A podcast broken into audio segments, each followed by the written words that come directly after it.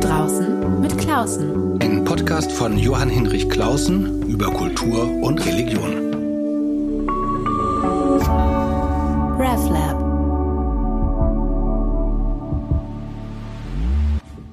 Willkommen zu einer neuen Folge meines Podcasts. Ich bin Johann Hinrich Klausen. Alle zwei Wochen unterhalte ich mich mit einem interessanten Menschen über Kultur und Religion. Und heute sitzt der Politikwissenschaftler Henning Flath neben mir, der die Projektleitung bei der Bundesarbeitsgemeinschaft Kirche und Rechtsextremismus wahrnimmt. Hallo Henning, schön, dass du da bist. Hallo Johann, danke, dass ich hier dabei sein kann.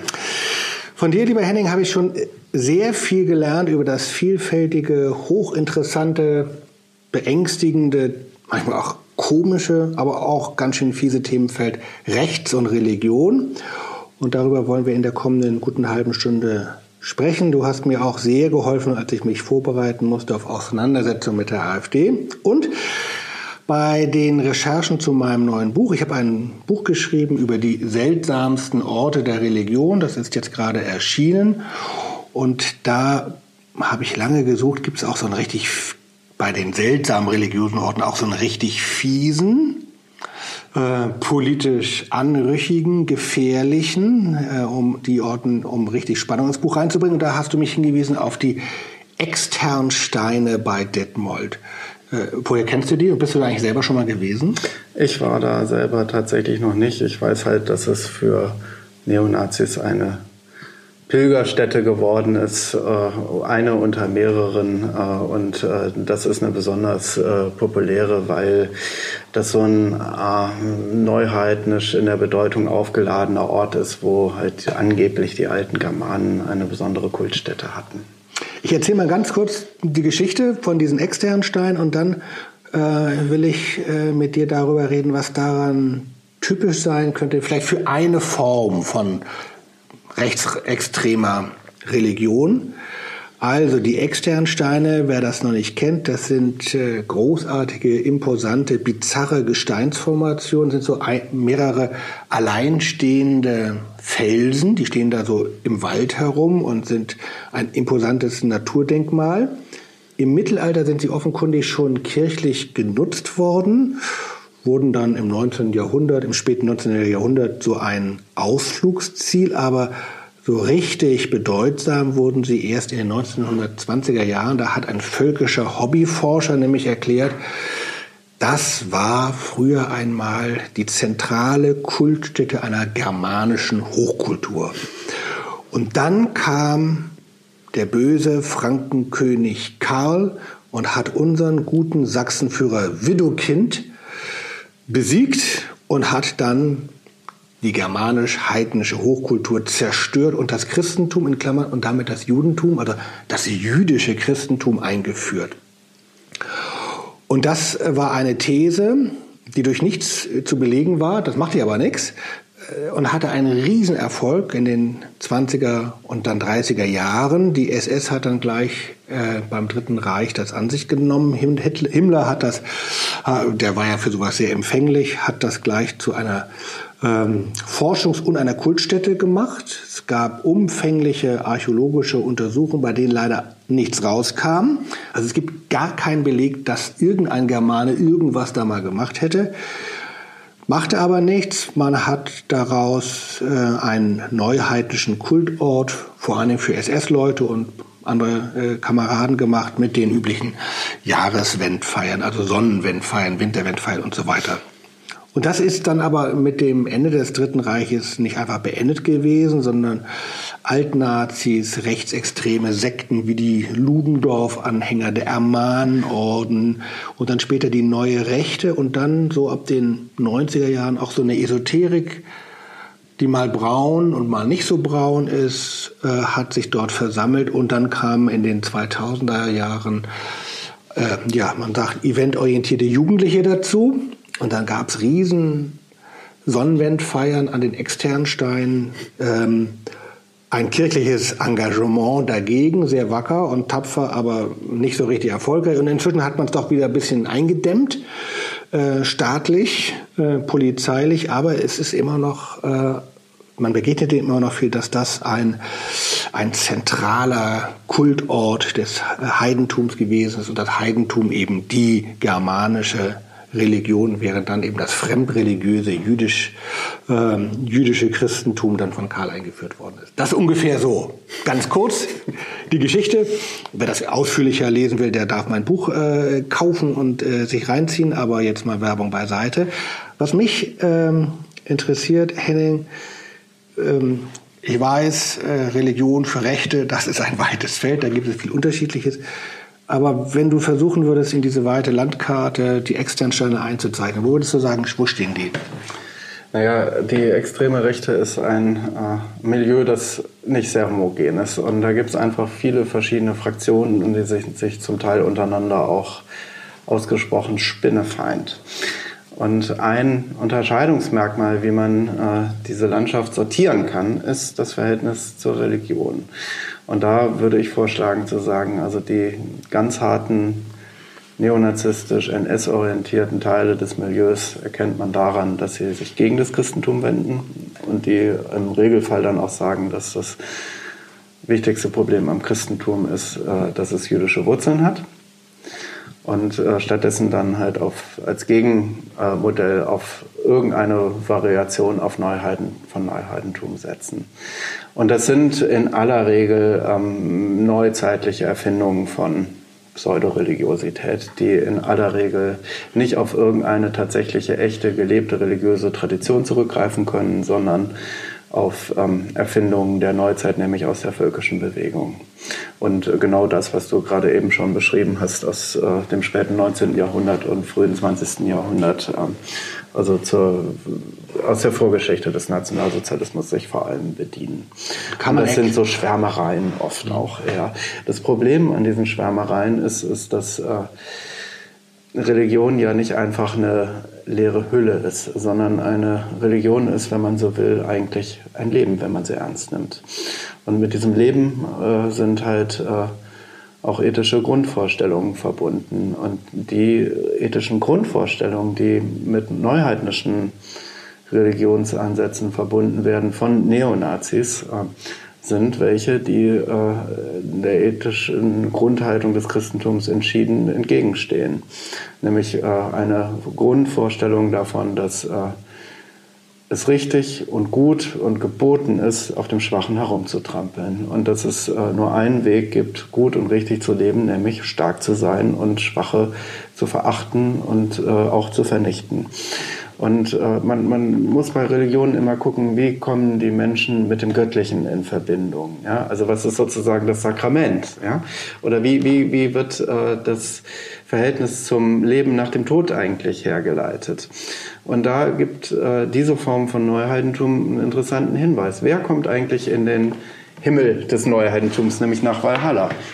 Wer kommt dahin? Der Mann, der auf dem Schlachtfeld mit der Waffe in der Hand gefallen ist. Und wenn man äh, in seinem Bett friedlich eingeschlafen ist, dann kommt man da nicht hin. Also es ist eine ganz grundsätzliche Ethik von Krieg und Gewalt. Aber da, wenn ich da mal einhake, ich habe mich, als ich mich damit beschäftigt habe, habe ich mich gefragt, was ist daran jetzt Religion und was ist daran Moral?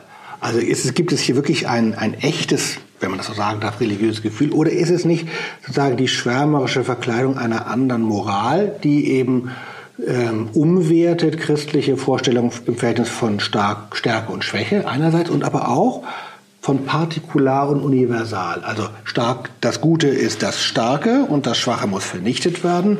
Und gut ist nicht das Weltweite wie im Christentum und natürlich in der jüdischen, im jüdischen Ethos auch angelegt, sondern das Partikulare, das nur Deutsche da habe ich ja, aber so wie du es beschreibst, würde, müsste man schon sagen, das ist jetzt nicht nur eine Moral, die äh, setzt sich jetzt einen Wikingerhelm auf, sondern es ist eine Moral, die auch mit einem religiösen Empfinden verbunden ist. Ja, das ist eine Moral und die hat Inhalte. Und äh, dieser Widerstreit zwischen Universalismus und Partikularismus, den du eben aufgemacht hast, genau der, äh, der spielt eine ganz wichtige Rolle dabei. Denn Odin und Wotan sind nicht Götter für die ganze Menschheit, die sind nordische Götter. Und äh, der, der Gegensatz ist, dass äh, Jesus für alle da ist. Oder Yahweh in der jüdischen Vorstellung ist grundsätzlich auch für alle da. Und äh, Odin und äh, Wotan sind das nicht. Und äh, die sind nordische Götter und die interessieren sich nicht dafür, was in Thailand oder wo auch immer sonst auf der Welt passiert. Sie kümmern sich um das eigene. Und, und es gibt äh, da eine äh, Grundmoral und die sagt, gut ist das, was der eigenen Gruppe nützt und sie stärker macht. Und es ist keine Vorstellung davon da, die ganze Menschheit in den Blick zu nehmen. Was mich, aber es ist eben ja dann tatsächlich eben auch richtig mit, es ist jetzt nicht nur ein politisches Programm, das sich dann verkleidet, sondern es hat auch richtig was mit Religion zu tun. Vielleicht nochmal am Anfang, du hast gesagt Schwärmerei, dagegen habe ich eigentlich nichts. Kann man doch mal schwärmen, kann man mal träumen, kann man auch mal rumspinnen, kann man auch mal Geschichten erfinden. Was mich interessiert hat oder wo ich mich so gefragt habe, wie kann das eigentlich sein, dass bestimmte völkische Erfindungen so erfolgreich waren. Also bei den externen Steinen habe ich also die küchenpsychologische Deutung, dass das ein wunderbares Instrument ist zur Traumabewältigung, Bewältigung des Traumas der Kriegsniederlage. Nicht? Also die Franzosen haben den Krieg gewonnen gegen die Deutschen. Die Deutschen wurden äh, im und nach dem Krieg als Kriegsverbrecher, Barbaren, Hunnen ähm, gedeutet. Dagegen erfindet man eine heile Urgeschichte, so ein Retro-Utopia, wo sozusagen man gleichrangig mindestens war und dann nur durch Bosheit ist einem das passiert. Und daran liegt ja einerseits eine Rechtfertigung, eine Stabilisierung und aber auch die Hoffnung, dass man, wenn man an diese an dieses Retro-Utopia wieder anknüpft, wieder in eine Heilszeit kommt. Das ist so ein Grundmodell von allen hart antidemokratischen Weltvorstellungen, dass man irgendeine frei erfundene in aller Regel und idealisierte Vergangenheit nimmt, die zum Paradies erklärt und äh, die Wiedereinstellung, Wiederherstellung dieser Vergangenheit äh, zu ein Modell für, zur Bewältigung der Zukunft erklärt. Also es gab so einen Neonazi-Anführer von so kleinen, aber tatsächlich auch gefährlichen Neonazi-Grüppchen in Westdeutschland vor 1989 und das war Michael Kühn. Das war der, äh, die entscheidende Figur. Der das war die entscheidende AIDS, Figur. Einer der ersten AIDS-Toten, glaube so ich. So ist es. Und er war ein wirklich vollkommen verrückter, fanatisierter Neonazi. Aber er hat manchmal auch tatsächlich seinen Kopf gebraucht und hat einen, wie ich finde, sehr interessanten Text geschrieben in einer rechtsextremen Theoriezeitschrift, wo er sich über, ausgelassen hat über das Verhältnis von der extremen Rechten und dem Nationalsozialismus und religiösen Vorstellungen. Und er sagt, der Nationalsozialismus, der historische Nationalsozialismus war gelebtes Heidentum. Weil es der erste Versuch war, seit vielen Jahrhunderten die christliche Ethik, wie sie von Karl dem Großen mit dem Schwert in der Hand gegen die Sachsen in, hier in unserer Gegend durchgekämpft wurde, diese Entwicklung wieder rückgängig zu machen und in die idealisierte Welt zurückzukehren, wo die Germanen noch äh, stolze, starke Krieger waren und wo ihnen nicht diese christliche Sklavenmoral mit dem Schwert in der Hand aufgezwungen worden ist. Interessant sofort einleuchtend, wenn man an Heinrich Himmler denkt, der das ja ganz extrem und in den externen Stellen auch anderswo ausgelebt hat. Bei Adolf Hitler hat man doch den Eindruck, dass er sowas natürlich auch bedient hat. Aber ob der in dem Sinne religiös war? Ich finde, hier müssen wir immer ein bisschen darauf gucken, was ist Binnenkommunikation mhm. innerhalb eines äh, fanatisierten Milieus und was ist die Außenkommunikation. Und das kann man bei der NPD in den letzten 10, 15, 20 Jahren sehr schön sehen. Die machen nach außen hin mit Themen wie Hartz IV wird eingeführt, äh, wir werden überfremdet und all solchen Sachen Politik. Ähm, wenn sie die eigene Szene bedienen wollen, also damit beschreiten sie ihre Wahlkämpfe. Wenn sie äh, das eigene Klientel für Aufmärsche mobilisieren wollen, heißt das Thema Rudolf Hess, er wurde von den Alliierten ermordet. Mhm. Oder wir gedenken äh, ähm, Horst Wessel oder so ein Unsinn. Und äh, im inneren Kern der neonazistischen Szene, wozu natürlich die NPD auch gehört, äh, ist dann das Angebot eher tatsächlich auch die Sonnenwende feiern. Und mir ist das zum ersten Mal wirklich klar geworden, als ich mir ähm, die Materialien angeguckt habe, die nicht an eine breite Öffentlichkeit sich richten, sondern ähm, die tatsächlich die schon überzeugten Zähnegänger ansprechen sollen. Und dort finden wir ständig Texte über Runenkunde. Ja? Also nach außen hin reden die über Hartz IV und die Überfremdung, nach innen reden die über Runen und was welche Rune nun was bedeutet. Und auch tatsächlich auch über die Externsteine und über darüber, dass die Wewelsburg ein heiliger Ort ist und also all solche Sachen. Und wenn man das jetzt zurück bindet wieder, ähm, auf den historischen Nationalsozialismus, da haben wir genau dieses Modell auch letztendlich. Hitler ist jemand, der stärker die Außenkommunikation macht. Und Himmler ist derjenige, der ähm, sich wendet an den innersten Kern der, der SS-Kader. Und diese SS-Kader, die haben ja tatsächlich die Wewelsburg als Kultstätte. Und dort taucht all das auf. Gleich neben den externen Steinen. Ganz in der Nähe direkt, genau. Und äh, also da ist mit hohem Aufwand ja eine Kultstätte gebaut worden, so ein religiös aufgeladen und wo und was heute äh, eine Gedenkstätte ist, weil da natürlich äh, für für die Bauten KZ-Häftlinge eingesetzt worden sind und auch jede Menge Leute ermordet worden sind, weswegen dann heute das das eine Gedenkstätte ist. Aber es ist gleichzeitig auch über viele Jahre hinweg ein Wallfahrtsort für Neonazis gewesen, wo äh, die Gedenkstätte dann wirklich auch Probleme hatte. In dem einen Raum, der dann der zentrale Ordensritter-Weihe-Raum war, mit einer schwarzen Sonne, das so ein einschlägiges esoterisch, rechtsextrem, neuheitlich aufgeladenes Symbol, was da als Bodenrelief eingelassen ist, als aus Marmor, dass äh, dann da immer diese Besuchergruppen aus Neonazis dann nur in diesen einen Raum wollten. Ja. Aber das ist, äh, ja, man, man kann das Thema nicht äh, er, ertragen, ohne zwischendurch zu lachen. ähm, ist aber einleuchtend. Also nach außen äh, ähm, spielt man das nicht. Nach innen ist es ganz zentral, weil eben diese Form von Rechtsextremismus sektenhafte und dann aber religiöse Züge hat. Dass ich das bisher nicht wusste, liegt nicht nur an meiner Blödheit, sondern daran, dass es auch nicht so nach außen getragen wird. Ja. Wenn man sich so ein bisschen anfängt rumzugucken, äh, Einerseits hat mich interessiert, dass vieles auch aus so einem Postprotestantismus so äh, entstanden ist, aus einem sich säkularisierenden liberalen Protestantismus, dann aber sich jetzt ganz stark natürlich verbunden hat mit Esoterik, mit Neureligion, Heidentum und Jugendkultur. Also wie, wie, siehst du das da die Verbindung zu rechter Jugendkultur? Wie stark ist da das diese, dieses Heidnische? Also es ist tatsächlich ähm, in äh, dem, was, was ich jetzt äh, als, als Hilfsbegriff neonazistische Jugendkultur bezeichnen möchte, äh, ist es extrem präsent. Und man findet das vor allem in der Ausdrucksform Rechtsrock. Rechtsrock ist sozusagen der Sammelbegriff für neonazistische Rockmusik, die meistens über einschlägige äh, meist Skinhead-orientierte in der Vergangenheit. Heute spielt das nicht mehr so eine Rolle, aber äh, früher war da, es ist gewachsen aus dem Skinhead-Milieu. Äh, aber dann verbunden mit Black Metal. Das ist noch mal ein eigenes noch mal anderes Thema. Da komme ich gleich okay. noch zu. Also das ist sozusagen in, innerhalb des rechtesten Randes des Skinhead-Milieus. Ähm, äh, war äh, Rechtsrock einfach die Ausdrucksform schlechthin.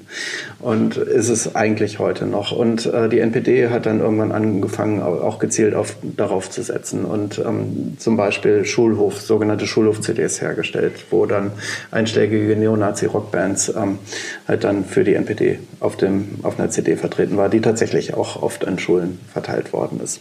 Sie haben das gemacht, weil sie wussten, dass man Jugendliche besser ansprechen kann mit Rockmusik als mit äh, Parteiprogrammen. Ja, also die Parteiprogramme interessieren niemanden, die Rockmusik sehr wohl. Und das hat äh, eine Zeit lang auch wirklich richtig gut funktioniert. Und über etliche Jahre hinweg waren einschlägige Neonazi-Rockbands auf jedem, äh, Ost, zumindest ostdeutschen Schulhof, überaus präsent. Und ich habe viele, viele Gespräche in Schulklassen geführt über genau dieses Thema mit Jugendlichen und so Bands wie Screwdriver oder Lanza, die waren immer bekannt. Und es gab immer Jugendliche in jeder einzelnen Klasse, die das Zeug auch gehört hatten und, und Wie kann man sich das erklären, dass das so beliebt ist? Es naja, ist es ja ein bisschen halt, stumpf. Na, es ist, äh, na, so einfach ist es nicht. Also, nee, nee, also das, ich glaube, das ist, also ein sehr großer Teil dieser Musik ist wirklich in der Qualität unterirdisch, ja, und zwar auch nach, ähm, sagen wir mal, Punkrock-Maßstäben mhm. unterirdisch. Aber, oder Skinhead-Rock-Maßstäben unterirdisch. Das ist also stilistisch oft relativ nah an, Punk, an Punkrock oder an Hardrock dran. Nichtsdestotrotz gibt es eine Reihe von Bands, wo ich sagen würde, okay, wenn die jetzt nicht Neonazi-Kapellen wären, dann könnte man die unter Punkrock-Gesichtspunkten als okay ansehen. So. Also genregemäß gut. Ähm, eine weite, so und wenn man sich jetzt diese Bands anguckt, äh, dann stellt man äh, fest, dass es eigentlich nicht eine einzige Band von Bedeutung gibt, die nicht irgendwann äh, Songtexte gemacht hat, wo es irgendwie geartet um neuheitnische Inhalte geht. Die, jede einzelne Band, und ich habe mir ganz viele von denen angeguckt und habe die Songtexte auch also relativ aufwendig analysiert. Und die Sache ist, die machen das alle. Also es gibt keine, die das nicht macht. Und äh, man sieht es auch in der Bildsprache auf den äh, CD-Covern. Also es gibt keine Rechtsrockband, die nicht irgendwann mal irgendein Odin will, äh, irgendeine nordische, nordische Götterwelt oder die Walküren oder sehr viel auch äh, so kämpfender Wikinger ja, mit dem Schwert Schwert in der Hand und, und immer, äh, immer irgendwie eine Form von Thors Hammer als sozusagen Zentralsymbol äh, des, des angeblich gelebten äh, Neuheidentums äh, ist immer sichtbar. Und das findet man auch äh, in einer besonders harten und extremen Form von Heavy Metal, nämlich sogenannte Black Metal. Und dort ähm, fällt auf, dass das ähm, von Anfang an, äh, und das gilt eigentlich für die komplette Gründungsgeneration dieser Musikszene Black Metal ganz stark antichristlich aufgeladen war. Und überhaupt muss man an der Stelle nochmal ganz klar betonen, warum das eigentlich als Thema relevant ist. Das ist relevant nicht nur, weil das irgendwie ein bisschen schrullig ist oder sowas, sondern weil äh, mit dieser antichristlichen, neuheidnischen äh, Wotanz-Kämpfer-Ästhetik tatsächlich real ausgeübte Gewalt verbunden ist. Das kann man sehen bei Black Metal in besonderer Form, wo es auffallend viele Personen aus der Gründungsgeneration tatsächlich genrebegründende Musiker gibt, die wegen Mordes zu langjährigen Haftstrafen verurteilt worden sind, die wegen Brandstiftung zu langjährigen äh, Haftstrafen verurteilt worden sind und die diese schönen norwegischen Kirchen, also Norwegen ist das Land, wo äh, das in besonderer Weise angefangen hat, angezündet haben, diese alten schönen Holzkirchen in Norwegen. Ich finde, es ist wirklich empörend. Und auch in Deutschland ähm, ein für die Szene bedeutender Black Metal Musiker langjährig im Gefängnis gesessen hat wegen Mordes. Ich kenne das aus Russland, wo auch eben neuheidnische Slawen dann, die so ein, nicht germanisch das spielen, sondern die das auf Slawische beziehen, eben auch orthodoxe Kirchen äh, angezündet haben und vor allen Dingen Jagd auf homosexuelle Männer machen. Ja. Und jetzt kann man genau das, was ich über Black Metal gerade gesagt habe, auch nochmal feststellen für die Skinhead-Variante. Äh, dieses Phänomens, also für äh, so subkultureller Neonazismus. Im Kern dieses subkulturellen Neonazismus stand in Deutschland und steht irgendwie so ein bisschen immer noch eine Gruppe namens Blood in Honor. Das war mhm. eine neonazistische Skinhead-Organisation, die zunächst in England aufgetreten ist und dort gegründet wurde, aber dann auch nach Deutschland importiert wurde.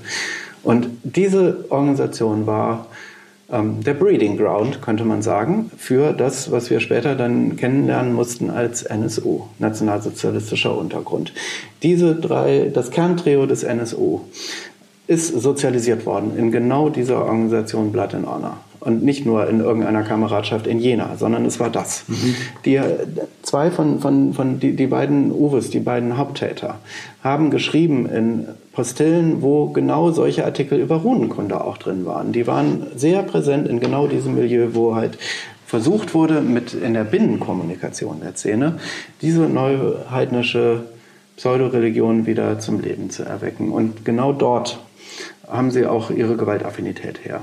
Und, und die sind nicht die einzigen Fälle. Es gibt, gibt, noch, äh, gibt auch in Berlin so Versuche von Neonazis besonders auf äh, äh, neuheidnische, angeblich gelebte Religiosität äh, zu setzen. Und von, auch in, aus diesen Grüppchen gibt es Leute, die zu Mördern geworden sind und deswegen völlig zu Recht zu langjährigen Haftstrafen verurteilt werden mussten. Und ist es, wird es eigentlich, ist es eigentlich angemessen, dass der Rechtsextremismus, so wie ich das jetzt wahrnehme in der öffentlichen Diskussion, vor allen Dingen politisch und polizeilich diskutiert wird. Das religiöse Moment, das aber wahrscheinlich doch auch eine Funktion hat oder eine, eine Rolle daran spielt, das zu nochmal anzuschärfen. Da ist ja Religion bestimmt auch nochmal ein Brandbeschleuniger. Ähm, ist auch nochmal religions, also religiös zu betrachten, ist das etwas, was eigentlich stärker in den Blick genommen werden müsste, um dieses Phänomen äh, in der Schärfe wahrzunehmen? Ich glaube, dass das notwendig ist, genau das zu tun. Denn äh, also es geht nicht, die NPD und andere Neonazis machen nicht nur ein inhaltliches Politikangebot. Also die sagen ja nicht einfach nur, wir wollen die Gesetze so und so und so und so ändern und wir wollen die Bundestagswahl gewinnen oder wir wollen halt die, die Regierungsgewalt übernehmen und dann alle unsere Feinde jagen oder sowas, sondern sie machen auch ein Sinnangebot. Und äh, also sie, sie machen ein Angebot, eine große Erzählung, äh, wo sie sagen, der Kampf, den wir jetzt hier gerade führen, das ist der genau gleiche Kampf, den auch schon die Wehrmacht und die Waffen-SS und die SS geführt haben. Und Widukind. Und den auch Widukind schon geführt hat. Und jetzt kommt mhm. der Clou, also wenn man sich jetzt neonazistische Black Metal-Sachen äh, anguckt, also Fanzines, Zeitschriften aus der Szene, das ist, das ist sozusagen der fachsimpelnde Begriff mhm. Fanzine. Also das ist eine Szene-Zeitschrift, die nicht eine größere Öffentlichkeit erreichen wird. Ähm, dann oder, oder halt die, die, die Songtexte auf den einschlägigen Black Metal Musik-CDs, dann findet man genau diese Widokind-Geschichte auch wieder, die da als Legende wieder hochgehalten wird, über den bösen Karl und den Sachsenschlechter. Und was mich nochmal so verblüfft hat, als ich mich damit angefangen habe zu beschäftigen, der Hass auf das Christentum und auf mich als Pastor. Also ähm, ich nehme das sehr ernst, das Phänomen, habe mich bisher aber nie selber als jemand Bedrohtes gefühlt, sondern mir gedacht, wenn die an wen gehen, dann Antifa oder Ausländer oder äh, dunkelhäutige Menschen oder Homosexuelle. Aber äh, in der Tat ist jetzt auch noch, werden jetzt nicht gerade gezielt Pastoren angegriffen, aber der Hass auf Kirche und Christentum ist ganz immens. Das ist ganz immens und äh, er wird auch in Bildform wirklich äh, zur Schau gestellt. Also wir finden ähm, im Neonazi-Versandhandel, da gibt es so eine ganze Reihe von Berufsneonazis, die ihr Leben in der Szene zum Erwerbsberuf auch gemacht haben und davon leben, dass sie ähm, T-Shirts und CDs und äh, seltsame Zeitschriften und all solche Sachen äh, verkaufen aus ihrem Wohnzimmer heraus und manchmal davon tatsächlich auch leben können. Und bei denen kann man dann käuflich erstehen T-Shirts, wo auf denen ein Bild ist von einem Adler, der einen Fisch frisst. Ja, und äh, da darf man als Christ, als Christin sich angesprochen fühlen. Okay. Da liegt eine Botschaft drin. Ja. Jetzt würde ich gerne aber nochmal ähm eine Brücke nehmen zu einer anderen Form von rechter Religiosität, wie immer man das nennt, nämlich es gibt ja nicht nur sozusagen das Neuheidentum der rechtsextremen oder rechtsextrem terroristischen, sondern es gibt auch reaktionäres völkisches Christentum. Einer, der das vertritt, würde ich sagen, ist Karl-Heinz Weismann, ein ja, einer der Vordenker der AfD, also nicht der NPD, aber der AfD, der einerseits äh, niemals jetzt so ein Neuheidentum propagieren würde, sondern eher ein Christentum ohne Judentum, ein deutsches Christentum, der aber zugleich zum Teil in Privatschriften die Geschichte der Irminsul, des Weltenwurms und der externen Schreinterne beschreibt. Also nochmal zurück zu deiner These, die sind nicht alle gleich, sondern sehr unterschiedlich. Manchmal auch hassen die sich untereinander, zum Glück. Ähm, aber es gibt auch so Brückenfiguren, oder? Ja, es gibt Brückenfiguren und äh, der Karl-Heinz Weismann ist so eine Brückenfigur. Ich finde, eine andere äh, Brückenfigur ist auch ein französischer Vordenker der neuen Rechten, das ist Alain de Benoit, der äh, nicht in den Neonazi-Teil der Szene reingehört und der auch äh, viel gelesen und äh, angepriesen wird. Vordenker ist für ein Milieu, was wir eher als Neurechts beschreiben mhm. würden, zum Beispiel in der Jungen Freiheit, wo auch der von dir gerade erwähnte Karl-Heinz Weizmann viel veröffentlicht hat.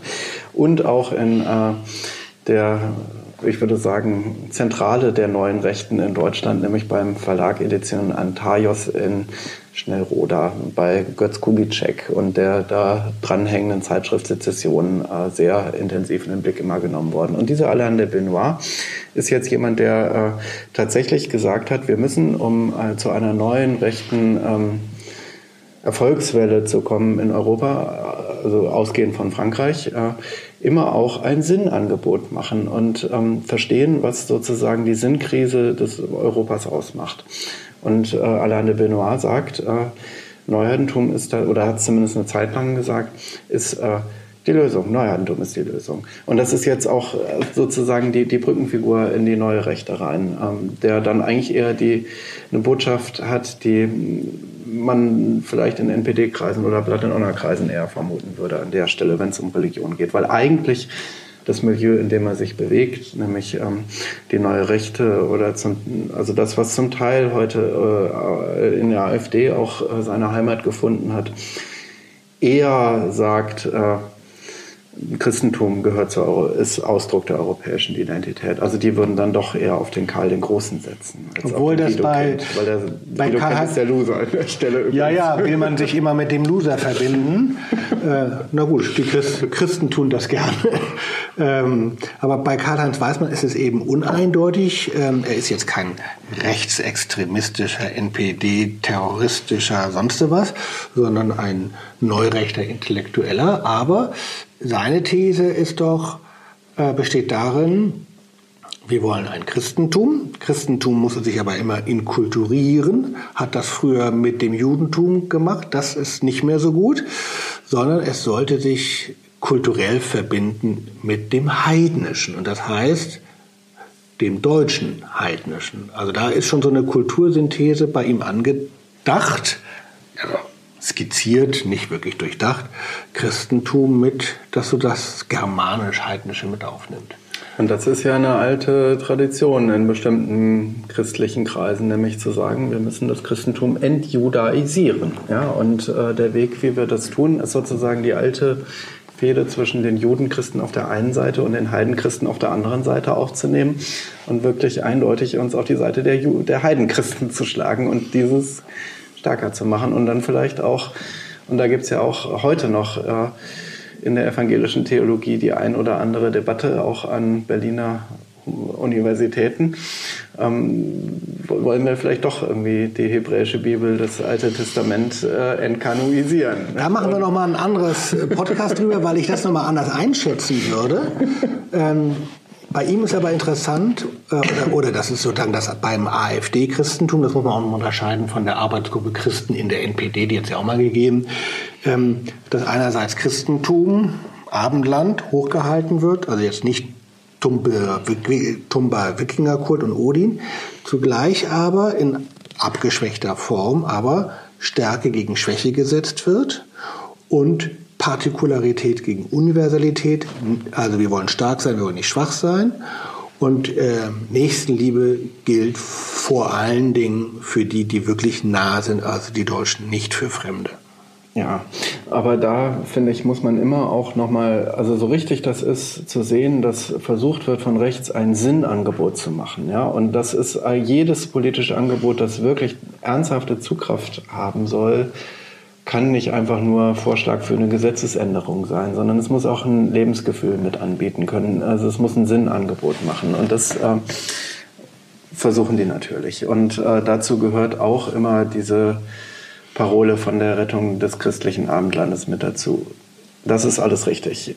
Wenn man auf die AfD und äh, das Milieu insgesamt guckt, aus der die AfD entstanden ist, wo dann vielleicht auch Pegida äh, nochmal ein wichtiger Baustein ist, würde ich doch sagen, wir müssen auch zur Kenntnis nehmen, dass äh, das ein Milieu ist, was insgesamt eher religionsfern ist oder christentumsfern ist. Also die AfD ist stark in den Gegenden, wo die konfessionelle Bindung gering ist.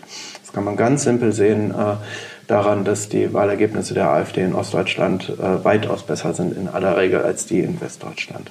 Und es sind genau die ostdeutschen Landesteile, wo eben die konfessionelle Bindung geringer ist. Und ich finde, man kann ruhig auch äh, polemisch sagen, wenn man ganz viele Leute auf einmal treffen will, die Sonntagmorgen nie in die Kirche gehen und die, wenn sie mal eine Kirche betreten, dann das maximal als Tourist äh, tun. Wenn man ganz viele von diesen Menschen auf einmal treffen will, dann muss man Montagabends zu Begida nach Dresden äh, dazu stoßen. Ich will jetzt aber noch einen, Sprung machen. Ähm, weil manche Themen, Mobilisierungsthemen, gerade von Pegida, auch so ein bisschen schwächer geworden sind. Wir aber gerade in der Corona-Krise, die sich ja lange, lange hinzieht und äh, erstaunlich lang und tief wirkt, auch in diesem Feld wirkt und auch ähm, Menschen mobilisiert. Verschwörungstheorie, das ist vielleicht nochmal ein ganz anderes Feld, das lassen wir vielleicht mal raus. Aber die Frage, äh, die ich dir gerne so zum Schluss nochmal stellen würde, inwieweit dieses religiöse oder religionsähnliche Element des Rechtsextremen oder rechtspopulistischen oder Neurechten nochmal eine Wendung bekommt oder eine neue Aktualität ähm, im Zusammenhang mit Corona-Protesten? Ja, ich weiß nicht, ob es da eine religiöse Komponente drin gibt. Was ich sehe, sind äh, so ein paar kleine Beobachtungen einfach. Ähm, das erste ist, dass die AfD und die organisierte extreme Rechte in der Corona-Krise erstmal ein ganz praktisches Problem hat, weil jede Krisensituation immer Exekutive politisch begünstigt. Und äh, das ist auch jetzt äh, so. Und äh, das Ergebnis ist, dass die AfD-Umfragewerte in den Keller gegangen sind und so schlecht sind wie seit langer Zeit nicht mehr. Also das, das ist erstmal sozusagen die, die, der Grundboden, auf dem man sich jetzt mhm. das hier alles angucken muss. Wir haben jetzt äh, gerade eine äh, Diskussion über die Verbreitung von Verschwörungsideologien im Zusammenhang mit der Corona-Krise, dass irgendwie Bill Gates hinter allem steckt und dass das der Weg ist, um die Weltregierung zu schaffen und irgendwie die Nationalstaaten komplett zu entmachten und so. Ich finde, man kann aber auch noch mal eine zweite Komponente eigentlich sehen. Und da gilt sowieso, also wir gucken nicht auf ein homogenes Milieu. Die sind sich untereinander Spinnefeind an vielen Stellen. Man kann es gar nicht oft genug betonen.